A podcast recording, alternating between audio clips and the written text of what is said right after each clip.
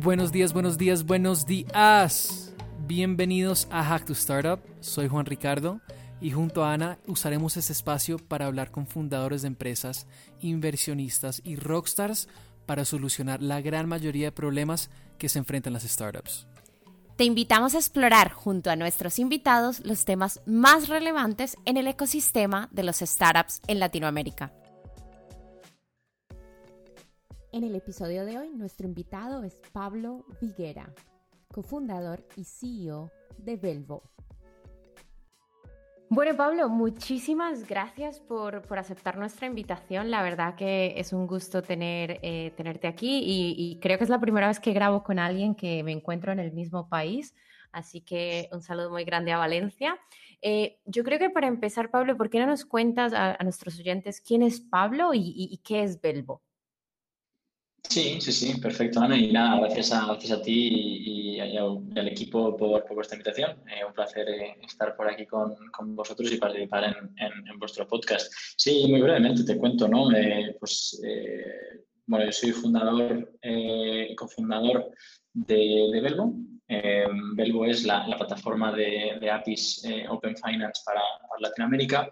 ¿Qué significa eso? Que básicamente permitimos a través de nuestra API a desarrolladores, eh, innovadores financieros a acceder e interpretar datos financieros de sus usuarios finales eh, para poder construir eh, mejores, más inclusivos y más modernos productos financieros. Todo a través de una, de una integración, de una plataforma extremadamente sencilla de usar y de, integrar. una plataforma LATAM First, LATAM Only, Pan LATAM. Tenemos presencia en en, Brasil, en Colombia eh, y en México. Eh, y tenemos integraciones eh, de unas aproximadamente unas 50 entidades, entre las que incluyen evidentemente pues, bancos, entidades fiscales, plataformas de economía colaborativa, etc. un poco de, dónde vengo también para dar contexto. yo empecé mi carrera profesional en, banca de inversión.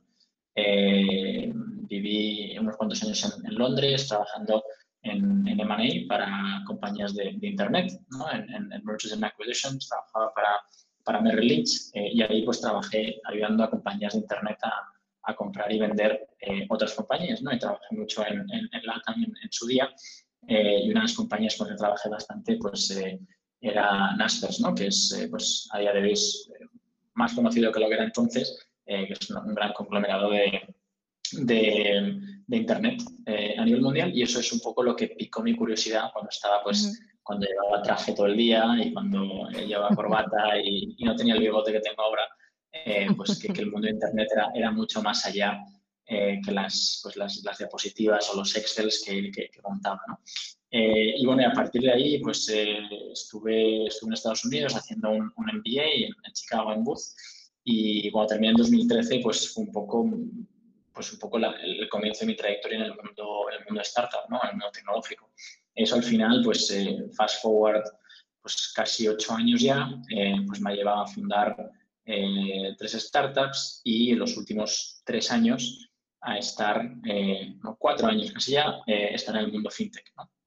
y entrar en el mundo fintech de la mano de, de Revolut, que es una de las, pues bueno, una de las fintechs punteras a nivel mundial, uno de los challenger banks más grandes el más grande de, Europa, y entré como, como early employee, ¿no? cuando eran apenas 100 eh, personas, como general manager de España y Portugal, y eso fue un poco mi, entrada al, al, mundo, al mundo fintech, ¿no? Eh, que es donde, donde estamos ahora, al final operando eh, con Velvo, siguiendo desde una perspectiva un poquito diferente y creando lo que es la, la infraestructura Open Finance, ¿no? como comentaba al principio.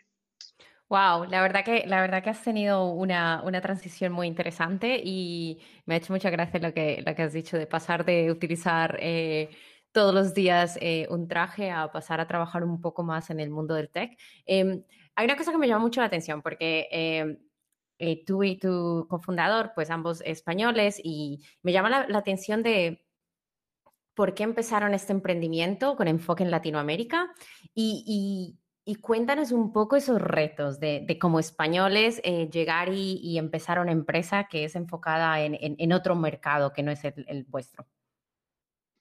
Sí, bueno, eh, la, primera pregunta te diría, o sea, al final nosotros eh, creamos la compañía donde vimos oportunidad y donde vimos potencial de impacto. al final, pues tanto mi socio Oriol como yo, pues hemos vivido, trabajado y creado compañías en varios continentes, ¿no? Entonces, en ese sentido, eh, nos encontrábamos muy cómodos persiguiendo una oportunidad que, pues, a lo mejor que estuviera fuera de pues, nuestro país de origen, ¿no? Al final, pues, tanto él como yo, pues, hemos vivido en Estados Unidos, en Reino Unido, eh, en, Singapur, eh, en África, o sea, que, que, nos movemos muy bien en esos contextos internacionales. Y luego te diría que al final también validamos un poco eh, la oportunidad en nuestro anterior negocio. ¿no? nosotros antes estábamos liderando una compañía, eh, una fintech, eh, consumer, en el mundo de los, de los pagos, del peer-to-peer payments, que se llama Verse. Es una compañía que, recientemente fue comprada por, por Cash, por Cash App, vamos, por, por Square, la compañía, la fintech estadounidense. y ahí, pues al final, como cualquier app de peer-to-peer payments, pues al final veíamos eh, cantidad de, ideas eh, para poder crecer. ¿no? Entonces, eh, una de ellas, evidentemente, pues la, la, la, potencial expansión internacional. Y entonces nosotros estamos en de Europa, fundamentalmente en España, en Portugal, en Italia, y decíamos, bueno, pues igual tiene sentido cruzar el charco y, lanzar en Latinoamérica, ¿no? Por, al final, pues bueno, cosas a lo mejor al, principio como hipótesis como bastante, pues bueno, preliminares, pero que dices, bueno, pues eh, mismo idioma o, vamos, eh, cultura parecida, hábitos parecidos, etc. Eh, ahí, pues bueno, desde esa primera hipótesis nos dimos claramente cuenta de que no tenía sentido por, un cúmulo de factores, ¿no? Pues por ya lo que era el tema de peer-to-peer payments pues estaba bastante avanzado, si había billeteras de todos los colores, tanto de incumbents como podía ser, por ejemplo, pues Mercado Pago o plataformas eh, pues neobancos, banks pues, más grandes en cada país, pues al final que también actúan un poco de, de, plataformas de, peer-to-peer payments eh, y mucho mejor capitalizadas que nosotros. Entonces, vimos que eso no, no, puede tener sentido, pero luego también desde el punto de vista de infraestructura, eh, vimos que tampoco tenía sentido. ¿Por qué? Porque básicamente si queríamos lanzar el producto al mercado y enfocarnos en lo que nosotros realmente éramos buenos, que era pues en la captación, en el crecimiento, en el engagement, etcétera, eh, tenemos que construir nuestra infra, nuestra infraestructura eh, from scratch, ¿no? de cero. Eh, ¿Qué pasa? Que, claro, nosotros accedíamos a información, entre comillas, de open banking, ¿no? O sea, información financiera, información bancaria, para poder pues, conocer mejor a los usuarios, mover su dinero, ejecutar transacciones, etc. ¿no? entonces, eso nos dimos cuenta que, uno, tenemos que construir from scratch, ¿no? Y dos, también nos dimos cuenta que era un pain extremadamente común en muchos fundadores y en muchas fintechs también, en muchos innovadores eh, con los que interactuábamos en, ese momento. Entonces, ahí vimos, la, ahí vimos la gran oportunidad, ¿no? dijimos, oye, pues esto es, esto tiene, tiene pues un potencial eh, muy grande y ahí es cuando decidimos eh, lanzarlo en ese, en ese momento. Al final vino un poco de una, de una como de un pain eh, nuestro, que si bien no acabamos ejecutando la expansión de ese lado eh, y no nos peleamos con ello, sí que vimos que merecía la pena lo suficiente como para montar un negocio en el pensar. Entiendo. Y, hablando un poquito de, esta parte, ah, estabas hablando de, cómo llegaron a, crear el, el, Bellboy y de, dónde salió, de, qué pain point que estaban sufriendo eh, otras empresas. Eh, si no estoy mal, Belbo es la, primera plataforma como de banco abierto con APIs, APIs en Latinoamérica, sobre todo para de empresa a empresa. Eh, ¿cómo, ¿Cómo crees que el mercado en este sector está cambiando o ha cambiado en los últimos años? Sí, la verdad que es un mercado que, si bien ha, avanzado mucho en los casi dos años que llevamos nosotros, eh, evidentemente, pues en, parte pues por, por, un poco nuestro empuje y, demás, eh, sí que es un mercado y sí que es un sector que todavía está en, un poco en, una fase eh, relativamente incipiente, ¿no? En el sentido de, nosotros lo comparamos con pues, mercados como puede ser Estados Unidos o mercados como puede ser pues, Europa o, Reino Unido. ¿no? Entonces, es un mercado que todavía está empezando, eh, tiene muchísimo potencial, sobre todo que, mm, te diría que a diferencia de lo que puede verse en Europa o en Estados Unidos, eh, es un mercado con un potencial muy grande de expandir lo que nosotros llamamos la, tarta, ¿no? Eh, ¿qué, es la tarta? ¿no? O sea, nosotros lo, que, lo, que, lo que vemos y lo que hemos visto y lo que hemos vivido y lo que hemos construido em, pues en, Europa, en Estados Unidos, en Open Banking al final es un movimiento, como a lo, a lo, más, a lo más sencillo, ¿no? es un movimiento que lo que pretende es nivelar el acceso eh, a los datos de los usuarios en los bancos. ¿no? Y eso que implica que al final pues, empoderas al usuario a poder llevar sus datos de una entidad a otra, ya sea banco A a banco B, banco A a fintech, fintech a banco C, etcétera, para que pueda tener eh, mejores productos y mejores servicios que se adecúen más a su, perfil. Pero al final eh, es un catalizador de reparto de cuota de mercado, un poco, ¿no? Al final, pues hace que los bancos tengan menos poder y hace que el poder pues se rebalancee del lado del consumidor. Y eso está fenomenal. Y eso crea competencia genera innovación y eso repercute en el usuario final. ¿no? Claro, en Europa em, y en Estados Unidos el 95% de la población está bancarizada, ¿no? o más está bancarizada. ¿no? ¿Qué pasa en Latinoamérica? Que esa realidad no es la misma. ¿no? Entonces eh, hay, hay, una gran proporción de la población que no lo está.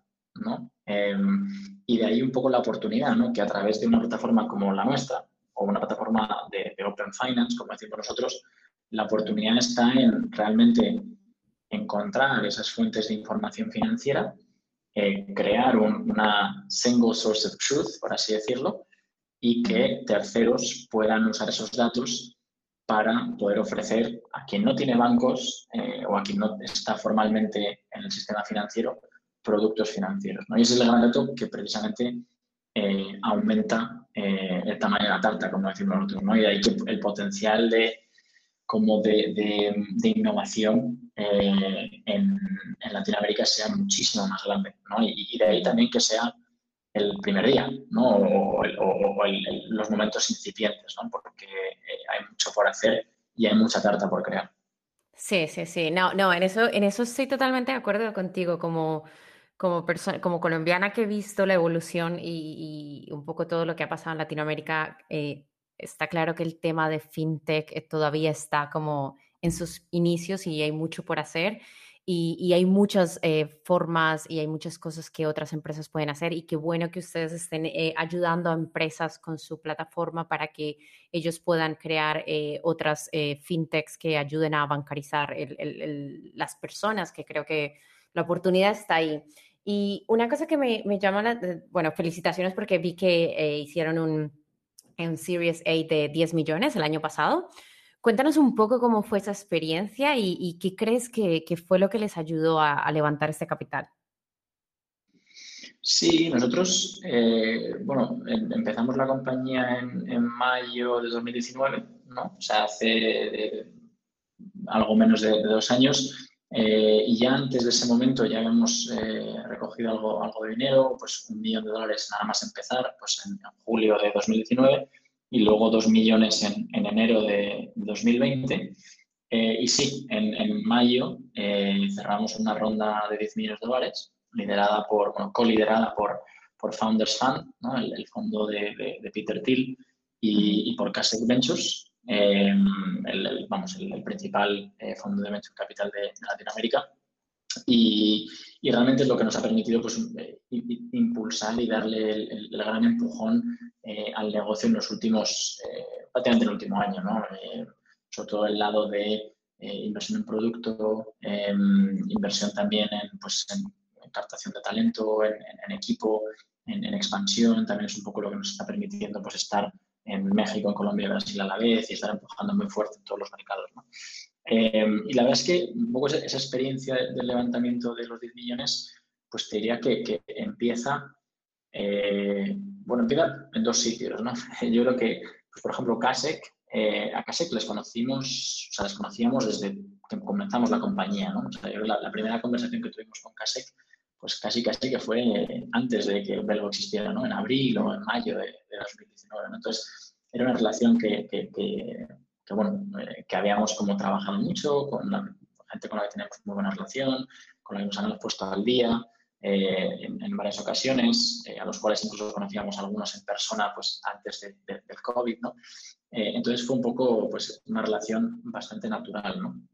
Em, y, y el otro punto también que te diría es que también pues mucho empieza en, en Y Combinator, ¿no? Eh, que estuvimos en Y Combinator en, en, Winter de 2020, o sea, hace justo, sí, terminamos hace justo un año, que fue el último batch que fue presencial, y, y ahí también pues pudimos, eh, pues un poco, entre comillas, lanzar el negocio, ¿no? Porque habíamos estado desde verano de 2019 hasta principios de 2020 pues construyendo, ¿vale? Construyendo, hablando con muchos eh, clientes potenciales, viendo las necesidades del producto, cuando los primeros ingenieros, a las primeras personas del producto.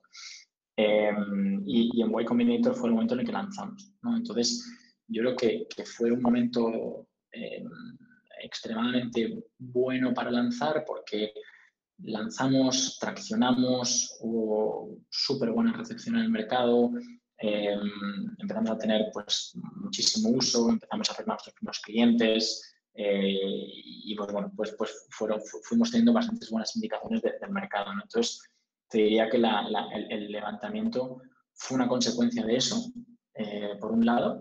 Eh, que estamos justo en el momento de lanzando, muy buen feedback del mercado. no era solo un, gran sueño el, oye, a crear la plataforma de Open Finance para Latinoamérica, que al final es una visión te digo, a 10 años vista, ¿no? Eh, pero estábamos teniendo resultados, ¿no? Y eso se, empezó a ver. Eh, y luego lo otro es que, bueno, que muchas relaciones que teníamos que nos, pues, que nos ayudaron a cerrar esa ronda, pues venían de antes, ¿no? Venían de antes y en pues con Kasek, pues les llevamos conociendo desde, desde hacía más de un año, ¿no? entonces, o sea, para resumir un poco para la gente, yo creo que es algo que he escuchado mucho el valor de esas relaciones de antes son importantes, de, mantener esas relaciones antes del levantamiento de capital. Es importante lo que has dicho tú de la, e, entrar en una aceleradora, que creo que al fin y al cabo son ventajas porque también te, lleva a, conocer gente que, no, que normalmente no tienes acceso a. Y la comunidad creo que también es un factor muy importante. Em, ¿qué, ¿qué consejos les darías a, estas emprendedores o emprendedoras que, estén ahora mismo levantando capital? Algo que pudieses aconsejar que, digas tú, bueno, esto es algo que deberían hacer o tengan en cuenta este, este tipo de cosas cuando vayan a, levantar capital.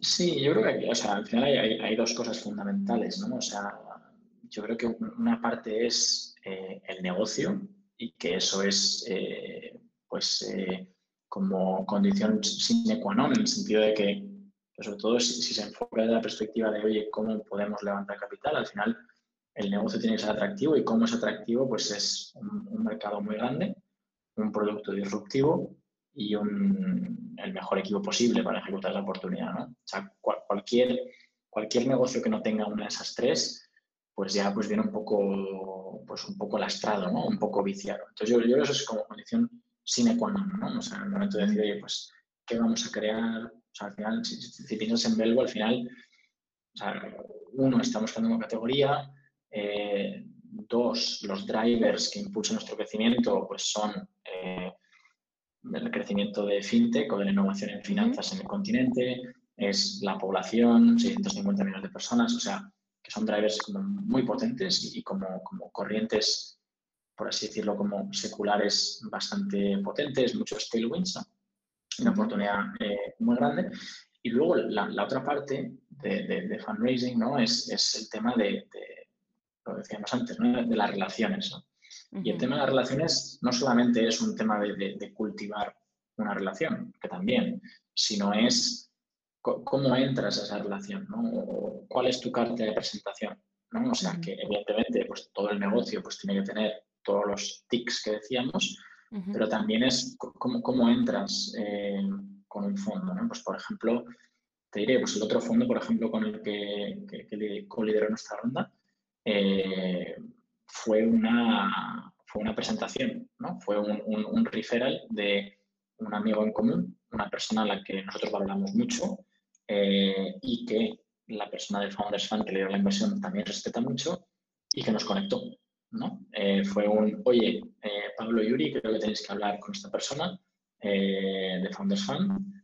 Matías, creo que tienes que hablar con Pablo y Yuri porque lo que están haciendo pues tiene mucho sentido ¿no? para Founders Entonces, también el, buscar el buscar esos puntos de contacto y el buscar esas, esas, esas presentaciones eh, y que sean lo más relevante posible y, de gente, uno, que te conozca muy bien, evidentemente que pueda hablar bien de ti, pero que también como que haya mucho nexo entre una persona y otra. A veces a, mí me piden, a, veces me piden pues... Eh, pues a lo mejor eh, referrals para Way Combinator o cosas así.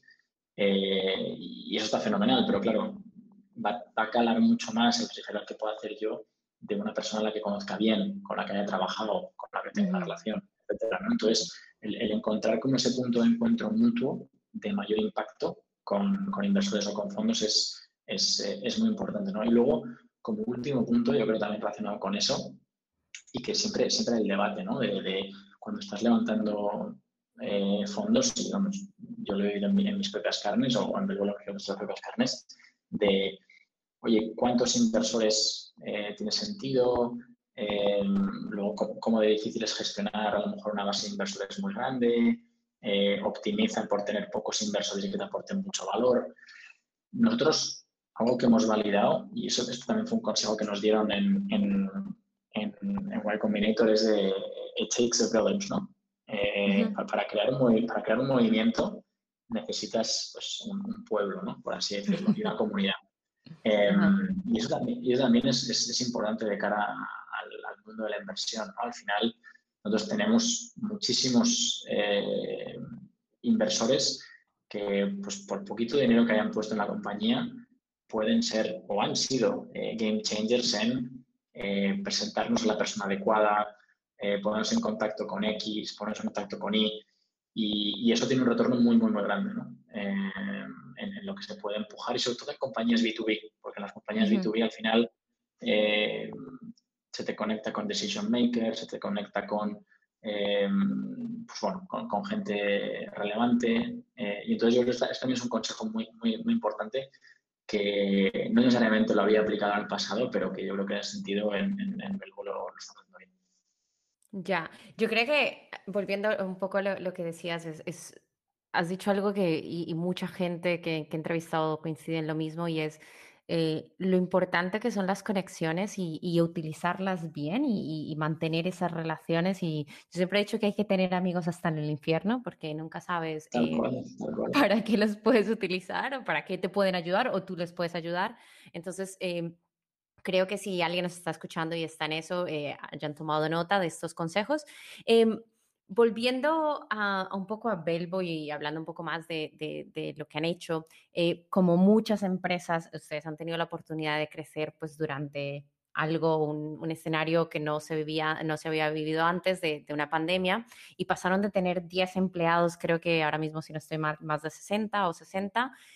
Cuéntanos ¿Qué tal ese reto de, llevar operaciones de la empresa desde diferentes países y contratar a distancia? ¿Cómo, lo han llevado ustedes? Bueno, yo creo que lo has dicho, ¿no? O sea, es, un reto. Eh, eso sí, sin duda, ¿no? Eh, sí, sí, ya es un reto de por sí el crecer de 10 a 60 en un contexto normal, eh, desde la perspectiva de cultura, company building, procesos, comunicación. O sea, hay cosas que cuando pasas de, 10 a 25 se rompen, ¿no? Hay cosas que cuando pasas de 25 a 50 eh, se rompen también, ¿no?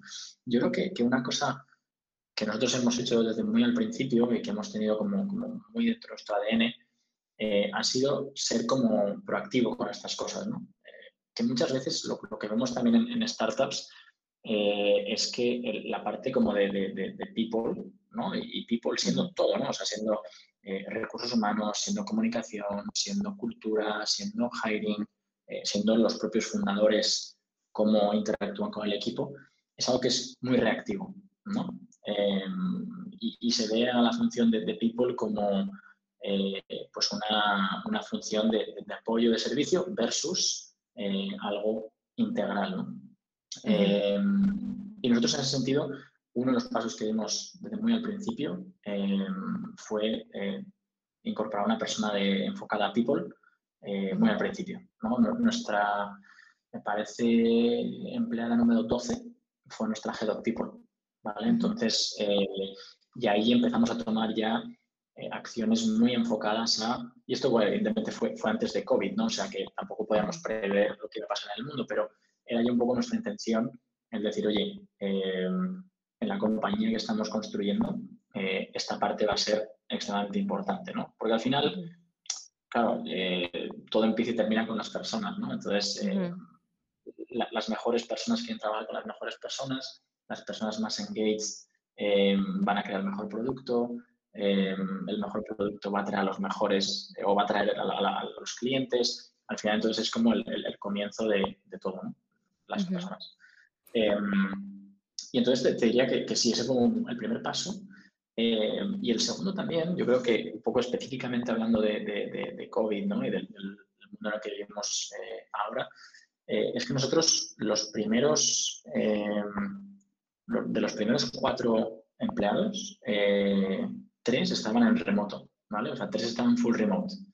Eh, no, por diseño, eh, sino por flexibilidad, ¿no? O sea, tanto, tanto mi socio Oriol como yo, al final, lo que siempre hemos tenido claro es que queremos que trabajen con nosotros las mejores personas, ¿no? y esto, pues, a veces pues, puede implicar pues, que esta persona pues, trabaje desde una isla en una zona horaria diferente a la nuestra. No hay ningún problema. Si es la mejor persona para hacer el, el job to be done, pues que sea esa persona ¿no? la que se incorpora al equipo. Entonces, yo creo que ahí eso nos forzó desde muy al principio a tener procesos eh, como muy remote first, ¿no? Aunque pues tuviéramos una oficina y, pues bueno, eh, al final pues eh, estábamos Oriol, yo y una persona más y el resto del equipo, otras cuatro personas estaban en remoto, nos obligó a tener pues pautas de, de afuera mm, comunicación extremadamente adaptadas al mundo remote first. Em, temas de em, más como de operativa interna, eh, muy enfocada al trabajo asíncrono. Pues, por ejemplo, desde el principio eh, fuimos como muy obsesos del tema documentación y del tema eh, knowledge sharing, del tema wikis, y entonces vas creando como una serie de patrones, una serie como de comportamientos que luego se acaba asimilando a, algo cultural, que a medida que escalas, pues se convierte en bastante como natural y bastante como deliberate, ¿no? Em, entonces yo, creo que es un poco eso, ¿no? Que al final, em, por un poco por, por, cómo empezamos como muy remote first, em, al final hemos podido adaptarnos bastante, bastante bien al, al, al ámbito actual.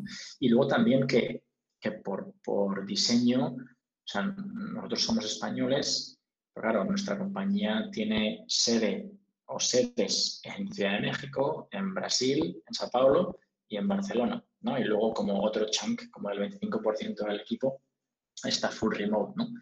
Eh, entonces también esa realidad y desde el principio sabiendo que, oye, eh, igual uno de nosotros está en México, otro está en Barcelona, eh, pues que vamos a tener que, trabajar un poco con, ese setup ¿no? Eh, de base. Eh, entonces, yo también eso es importante como a nivel de, modelo mental a cómo, a cómo te adaptas. ¿no? Y, luego el último punto es que, que, siempre es algo que valoramos. ¿no? O sea, el, el, el, en los procesos de selección que hacemos es un punto muy importante el evaluar que una persona va a estar cómoda trabajando eh, potencialmente de manera remota, potencialmente desde su casa, potencialmente eh, con mucha autonomía y al final lo que fomentamos, eh, que la gente también pues, sea autónoma, sea owner y eso es algo también que, ponemos bastante foco en, en, los procesos de selección. Me encanta lo que, lo que has comentado antes sobre la cultura y yo creo que es, una parte muy importante que, ahora se está trasladando a empresas en Latinoamérica, incluso en España, porque eh, es algo muy americano, no sé si estás de acuerdo conmigo, pero esto de invertir tanto en, tus empleados, en que tus empleados se sientan parte de la empresa y se sientan cuasi dueños de la empresa va a tener un impacto muy importante en tus clientes y en todo eso. Entonces, la verdad que los felicito por poner esta persona que eh, la cultura es súper importante porque al fin y al cabo eh, una persona puede trabajar en muchas empresas, pero normalmente nos quedamos en una empresa porque nos sentimos a gusto en ella. Entonces, eh, los felicito en eso. Em, vamos a hablar un poquito más de qué tal Belbo y cómo les fue en el, en el 2020. ¿Cuántos clientes tiene, tiene Belbo ahora mismo? Sí, nosotros la verdad es que empezamos el año pasado. Eh, nuestro primer cliente lo firmamos en, en, en, febrero, marzo del año pasado, o sea, hace, hace un año. Y a día de hoy eh, trabajamos con, pues con, docenas de compañías, eh, tanto en, empezamos en México únicamente, ahora trabajamos en, en, México, en Colombia y, y en Brasil. Y, en los tres países pues trabajamos con, con algunas de las principales eh, fintechs y, entidades financieras, ¿no? Eh, y trabajando en, en, en verticales eh, muy diferentes, ¿no? En vertical de crédito, vertical de finanzas personales, vertical de contabilidad en línea, incluso pues neobancos y, y wallets. Y, y, la verdad es que, sobre todo, más allá de donde estamos hoy, sobre todo es el ritmo de crecimiento, ¿no? O sea, que que realmente eh, el, ritmo al que vamos a nivel de, de, onboarding, a nivel de nuevos clientes, eh, verdaderamente va, un paso que semana a semana, mes a mes se, se, incrementa y, va a pasos de, gigante y sobre todo que también nos damos cuenta cada vez más que, que hay mucho más interés del mercado.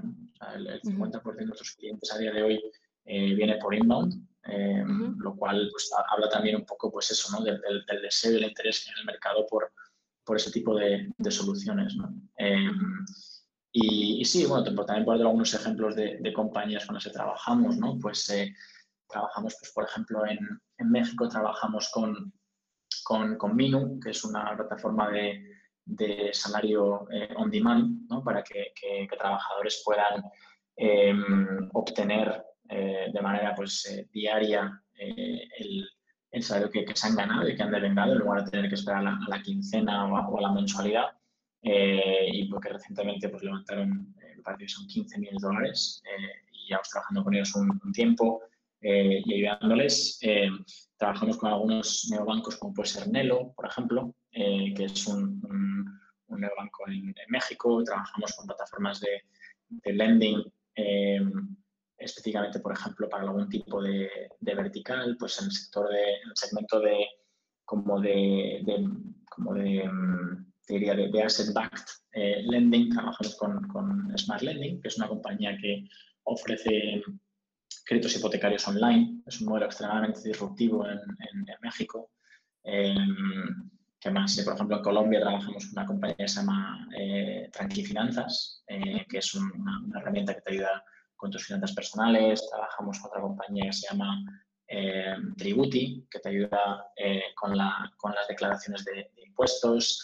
Eh, en Brasil trabajamos con una de las aplicaciones más grandes de, de finanzas personales, que se llama Móviles, que tiene 9 millones de usuarios. Entonces, bueno, al final es, es bastante, bastante variado, pero bueno, en ese sentido estamos, estamos contentos, sobre todo también por el, el impacto que, que nuestros clientes pueden tener ¿no? eh, con usuarios finales, ¿no? pues creando, creando bien productos que no existen. Eh, por ejemplo, el caso de Minu, como lo estamos hablando ahora, es sin Belbo su producto no podría existir ¿no? Y, eso genera como un impacto muy positivo en, en los usuarios los que impactan. Eh, o bien, pues evidentemente, pues también pudiendo mejorar drásticamente eh, los productos existentes. ¿no? Pero en el caso de móviles, por ejemplo, en Brasil, 9 millones de personas en una aplicación de finanzas personales hasta la fecha insertaban manualmente todos los movimientos en la app de móviles, ¿no? Mientras que ahora con Belvo es darle un botón, se sincroniza y es automático. Wow, súper interesante. Eh, Pablo, ¿y cuál crees que han sido como las claves para, para este crecimiento? Estabas hablando de que han crecido, bueno, decía 50% de de los nuevos clientes vienen inbound. Eh, ¿Cuál crees que han sido las claves de este crecimiento? Y, y, también un poco, eh, no sé si sabes qué canales de marketing han sido como los que, que más han impulsado este crecimiento. Sí, eh, te diría, bueno, yo creo los, los, los, al final los, los, básicos que a veces no son tan básicos, pero yo creo que la, clave, o sea, hay dos claves, ¿no? Eh, una es crear un producto, y esto nos lo, dijeron hasta la saciedad en, en Y Combinator, ¿no? Que es eh, construye un producto que tus usuarios, los, del cual tus usuarios, tus clientes se enamoren, ¿no? O sea, construye un producto eh, verdaderamente que, que, la gente quiera usar y, que no puedan vivir sin, sin él. Eh, no, no, crees el producto que tú crees que tiene sentido, ¿no? Entonces, enfocarse mucho en producto. O sea, ser un, sobre todo en B2B, ¿no? Como ser como muy product-centric. es algo que, que, nosotros hemos tomado desde el principio y, también hemos tenido la suerte y aquí ya enlazando con el segundo punto, ¿no? que, que, es incorporar a, las mejores personas eh, posibles. ¿no? Eh, entonces, de este lado, pues, por ejemplo, invertimos muy al principio en producto, en, el sentido de invertimos muy al principio en personas especializadas en producto, en crear productos B2B, en crear productos para desarrolladores, en crear productos de API. ¿no? Eso es, sobre todo si lo pensamos de la perspectiva de Latinoamérica, eh, son categorías bastante novedosas. ¿no? Eh, tampoco hay tantísimas plataformas como Dev First o, API First que realmente pues, pues sean como, como líderes en sus categorías. ¿no? Entonces también parte del reto pasa, pasa por ahí.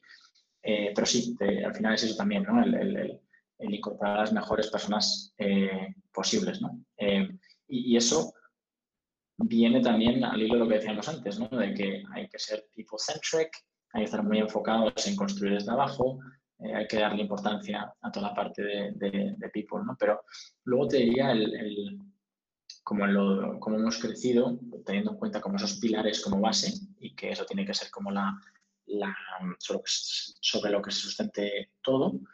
Eh, yo la otra parte también es, eh, pues bueno, hemos estado muy enfocados también en en estar muy cerca de nuestros clientes, ¿no? En estar muy cerca de nuestros clientes y en iterar y adaptar en base a lo que nos piden nuestros clientes, ¿no? De hecho, cuando creamos el producto o cuando estábamos en fase de, de creación de producto, estuvimos seis meses que casi, casi nos dividíamos 50% de nuestro tiempo hablando con clientes, 50% de nuestro tiempo eh, pues creando producto y, escribiendo líneas de código. Eh, entonces, es como la, parte, la parte fundamental, ¿no? Eh, y luego, a nivel específicamente de crecimiento, hemos también muy enfocados en, todo lo que es, pues bueno, al final, maneras en las que crecen compañías B2B SaaS, ¿no? Un poco. al final, pues bueno, hay, muchos escritos sobre esto, pero nosotros nos hemos enfocado mucho en contar la historia desde el punto de vista del producto, desde el punto de vista de eh, las ventajas, desde el punto de vista del retorno sobre tu inversión. Entonces, al final, em, todo se centra mucho en la creación de contenido.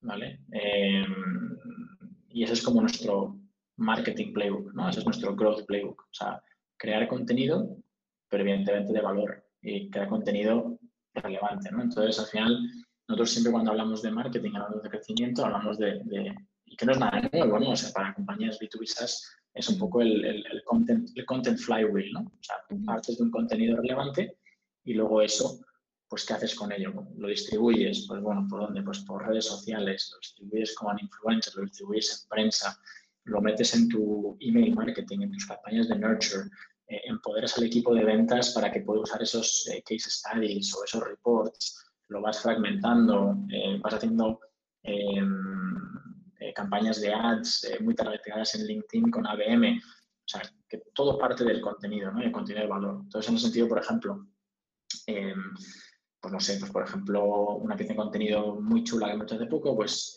lanzamos hace dos semanas un, un report de unas 60 páginas de Open Finance Trends eh, en Latinoamérica para 2021, ¿no? que es un report que nos ha llevado casi dos meses a hacer y en el cual pues, hemos entrevistado a más de 150 personas eh, del sector fintech y donde hemos contado con la presencia, eh, con entrevistas exclusivas de ocho líderes del sector, pues, gente de Visa, gente de Mastercard, gente de algunas de las fintechs más punteras de Latinoamérica, algunos reguladores, etcétera Eh, y bueno, y ese report, a partir de ahí, es una pieza de contenido súper valiosa, pues que, hemos empezado a, distribuir.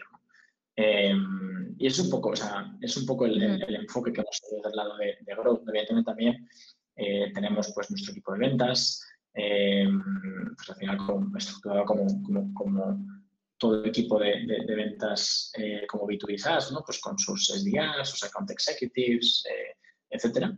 Eh, pero del lado diría más como de, marketing, eh, mucho foco a contenido y mucho foco a contenido de, valor. Sobre todo porque evidentemente la, categoría es una categoría nueva, ¿no? Eh, evidentemente si, dijéramos, bueno, pues estamos creando un CRM, pues bueno, hay mucho escrito sobre CRM, ¿no? igual la batalla ahí sería pues a, coste por clic en AdWords, ¿no? Porque todo el mundo lo conoce y, y buscas eso, pero si es una categoría pues, incipiente, el tema del contenido, el tema de la educación eh, es, muy relevante. Tienes, tienes razón, yo creo que sobre todo yo trabajo también en B2B, educar a los clientes y el contenido es súper importante. Pablo, estamos llegando como a la parte, antes de, ir a la parte final que de las respuestas eh, rápidas, una última pregunta, ¿qué ves para Belbo en el futuro? buena pregunta. Eh, como te decía, un poco eh, nosotros somos conscientes de que, aunque llevamos dos años, que apenas estamos empezando, ¿no?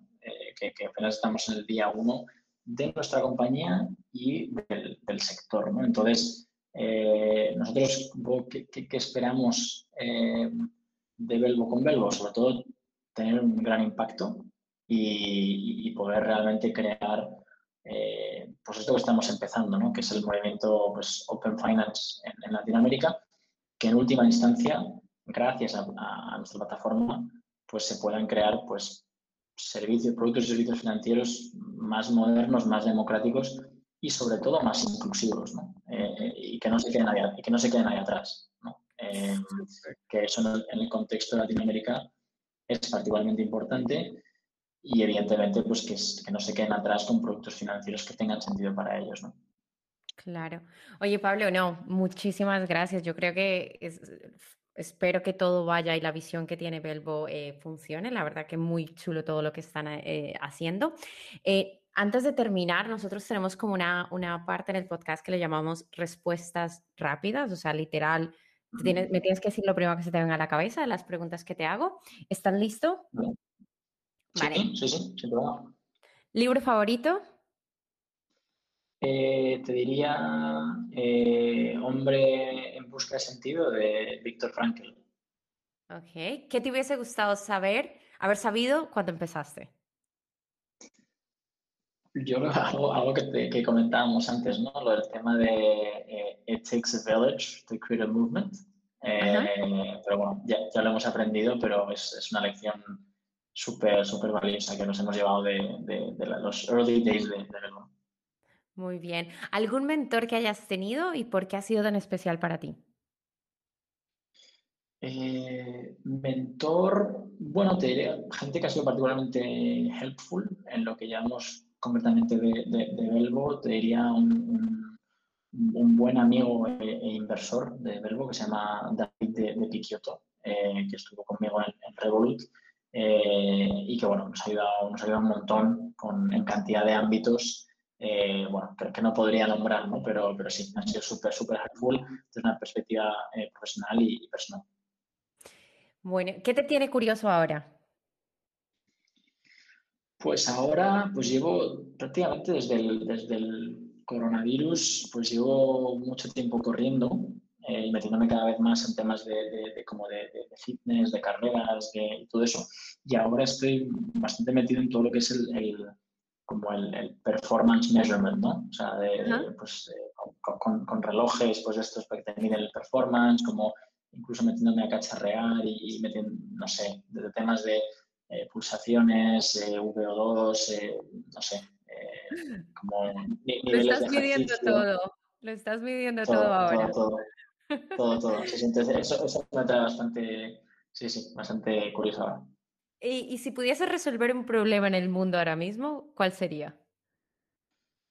Eh, pues bueno, muchos, ¿no? Eh, muchos, muchos, pero yo creo un poco aplicado a lo que estamos haciendo también en, en Belvo es todo el tema de, de, la inclusión, del desarrollo económico, del progreso eh, y un poco sobre todo cómo, como, este es desigual ¿no? y, cada vez es y cada vez, cada vez los más, ¿no? y entonces ahí, pues bueno, al final el encontrar maneras para, pues, ya sea que gente entre en el círculo del dinero eh, y que la gente que entre en el círculo del dinero entre en un círculo sostenible y no predatorio. Eh, bueno, yo creo que ese problema es, está ahí y es, un poco el, problema por donde empieza todo. Muy interesante. Bueno, y para terminar esta ronda, eh, ¿a quién te gustaría que entrevistáramos en nuestro próximo podcast? Eh, pues te diría a, a Gaby Reisner, a Gabriel Reisner, que es eh, fundador de, de, Mosper, que es un, un, un wallet o una, una app para, para, que los padres puedan gestionar las finanzas con, con sus hijos en, en México y, y, pronto en más países. Perfecto, pues nada, vamos a, contactarle. Oye, Pablo, hemos llegado al final de la entrevista. Muchísimas gracias por, por, por, todo lo que nos has contado, por todos los consejos. Espero que todos los oyentes hayan disfrutado igual que, igual que yo y un placer tenerte. Muchísima suerte para Belbo en este 2021. Eh, ¿Alguna red social donde nuestros oyentes te puedan seguir? Sí, pues en, en Twitter mismamente, eh, arroba Pablo, eh, y ahí, ahí estoy. Pues nada, Pablo, pues muchísimas gracias. Un saludo muy grande hasta Valencia, que estamos aquí al ladito, y que tengas un buen día. Vale, a ti Ana, muchísimas gracias. Un placer estar contigo en el, podcast y nada, un placer.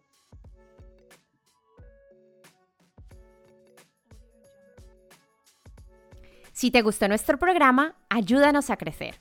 Comparte este episodio o déjanos un comentario. También te invito a que te conectes con nosotros en Twitter e Instagram utilizando arroba hacktostartup. Puedes decirnos qué tal te pareció el podcast, a quién te gustaría que entrevistáramos o simplemente disfrutar de nuestro contenido. Nos vemos el próximo jueves.